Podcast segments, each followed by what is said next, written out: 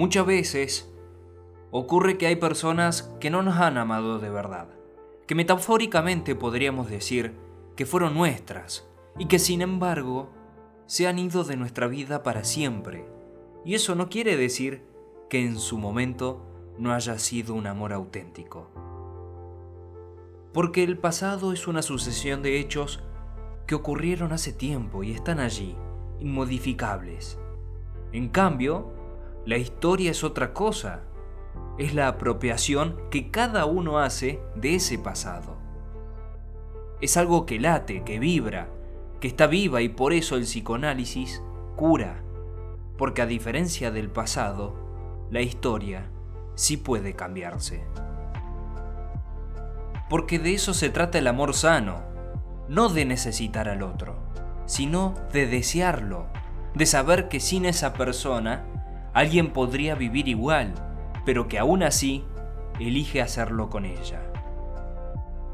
El amor sano no implica que alguien no pueda vivir sin el otro, porque eso sería patológico. Implica que no quiere vivir sin el otro, aunque pueda, que desea, estar a su lado porque con esa persona su vida es más plena que sin ella. La muerte es incomprensible, injusta, y el dolor que ocasiona a los que sufren la pérdida de un ser querido es siempre tan grande y tan profundo que la propia vida parece haberse ido con la persona muerta.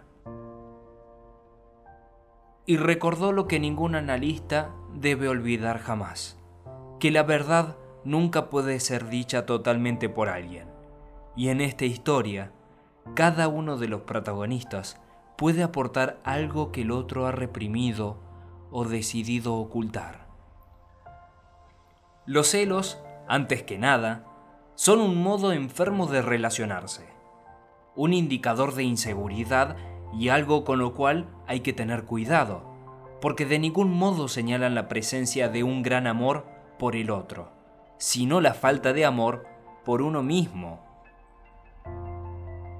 hay senderos a lo que nuestros propios miedos vuelven intransitables. La inseguridad y la angustia pueden llenar de abismos hasta los actos más sencillos. Cada uno tiene su propio Everest.